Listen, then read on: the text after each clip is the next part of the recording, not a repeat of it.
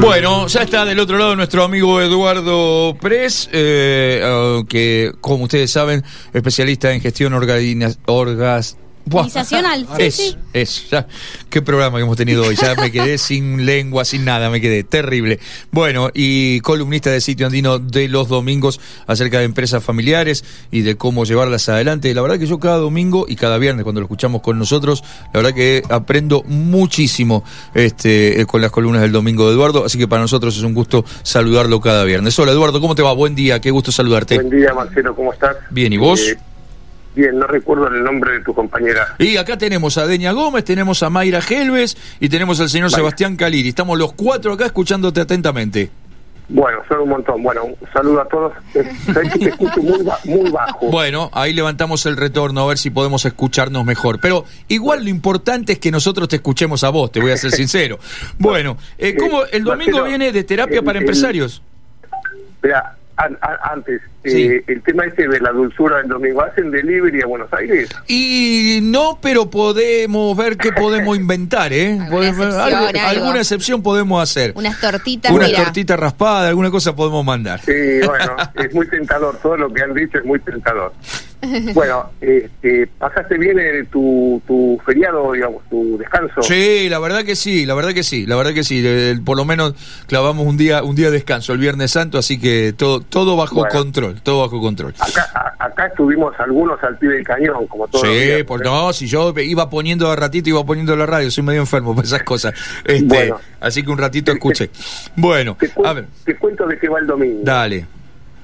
Eh, hace unos no,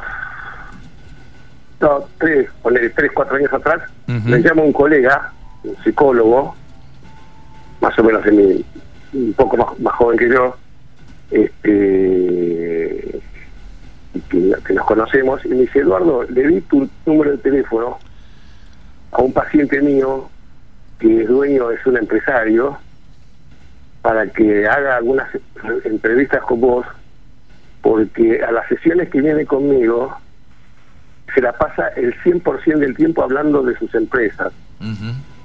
Me dice, yo no lo puedo ayudar porque no, no sé de eso y no me habla de ninguna otra cosa. Entonces le recomendé que viese a un psicólogo organizacional, que es mi trabajo. Efectivamente, este hombre me, me llamó y bueno, estuvimos trabajando un tiempo largo, este, por lo menos en principio, por boca de él, estaba muy agradecido conmigo por, por la ayuda que le brindé.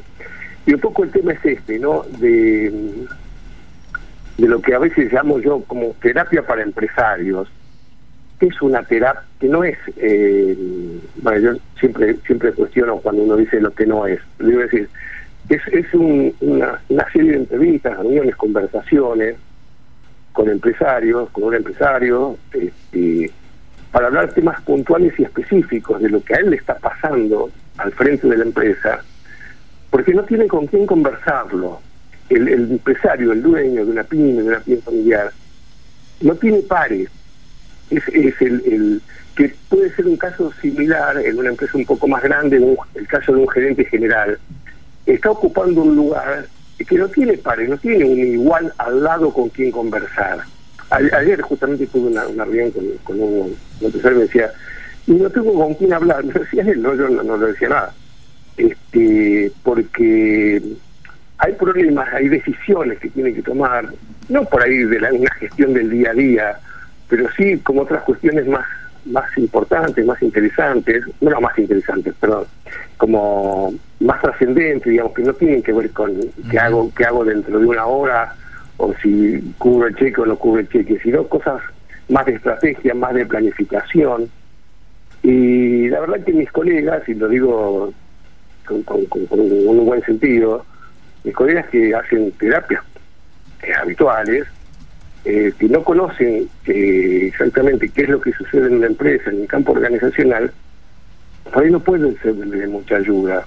En este caso que yo conté al principio, mi colega eh, me, me llamó al tiempo, me dijo, gracias Eduardo, me dice, porque ahora, cuando me viene a ver a mí, empieza a hablar de sus problemas, de, no sé, X, ¿no? Con su familia, con su casa, qué sé yo, digamos. Pero le inundaban su consultorio, las sesiones de temas de empresas que no, no estaba en condiciones de poder ayudarlo. Y hay muchas, digamos, este, entonces uno, en mi caso, yo tengo muchos clientes que tienen estas características, uno los ayuda a través de preguntas, este, yo me considero una persona, así también me lo dicen, una persona criteriosa, sensata, no, no, no, no empezamos a hablar de cosas, de cosas abstractas, sino sobre puntos muy concretos, con objetivos muy concretos, ¿no? Y, y yo ayudo, digamos, eh, tratando de hacer buenas preguntas a partir del supuesto de que las respuestas él las tiene y no se da cuenta o no sabe que las tiene, entonces uno lo ayuda. este, y, y, también lo ayudo a salir de lo que algunos llaman como un, un, un, soliloquio, un diálogo interno, ¿no? Porque al fin y al cabo habla consigo mismo, ¿no? Es como si fueran diferentes partes del yo, de sí mismo, y, y ese produce un diálogo que a veces es interminable, porque hablar con uno mismo lo hace desde la misma cabeza, ¿no? Bueno, un poco el tema es ese, ¿no? De, de ayudar a esta gente. Eh, es, que se ha esforzado eh, mucho, uh -huh, que se esfuerza eh, diariamente para sostener la empresa. Eduardo, es... Con, eh, sí. Disculpa que te interrumpa, pero vos sabés que te estoy escuchando atentamente y es muy interesante esto que que, que, mm, que planteas, la historia que contaste. Que, que, que, sigo escuchando bajo. A ver, eh, voy a hablar un poquito más fuerte a ver si... Digo, que es muy interesante la, la historia que contaste, eh, porque eh, marca cómo a veces, en, el caso en el que vos te movés y trabajás de los empresarios eh, pequeños, medianos, empresas familiares, cómo el, el, ámbito laboral se mete de tal manera en la vida personal que termina abarcando y haciéndose de alguna manera mm, dueño de la, de la vida de, de esa persona en sus relaciones interpersonales, en todo esto, porque vos bien lo contabas, el, el, el, tipo iba al psicólogo y en vez de hablar del problema con los hijos, con la mujer, eh, con la pareja, con lo que fuera, el problema era la empresa, no su, sus cosas personales, ¿no? Tal, tal cual, tal cual. Eh, no, yo, yo no lo digo y digamos, no lo digo de una, manera crítica digamos porque eh, son eh, digamos eh, un emprendedor un dueño pyme digamos es un tipo que labura 24 por 7 digamos entonces este está todo el día pensando y es verdad que no es fácil disociarse uh -huh como para decir, bueno, viste, hay gente que sí lo hace, viste, y dice, no, yo a mi casa no llevo los problemas de la empresa.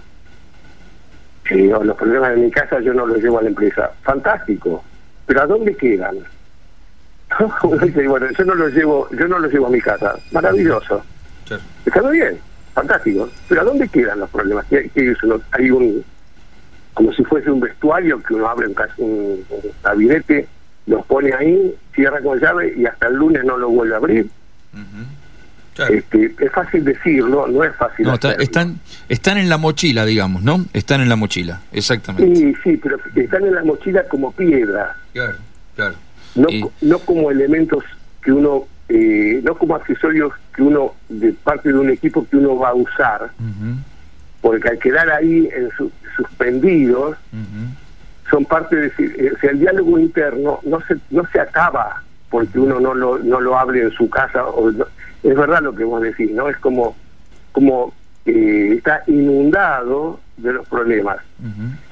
eh, este tema que yo voy a llamar como digamos psicólogo de empresarios o terapia para empresarios justamente sale al cruce de eso porque ya solamente a partir del momento en que sabe que hay un espacio para eso, eh, es como, como, dice el refrán, eh, andando se van a, eh, se van acomodando los melones en el cajón, ¿no? Uh -huh.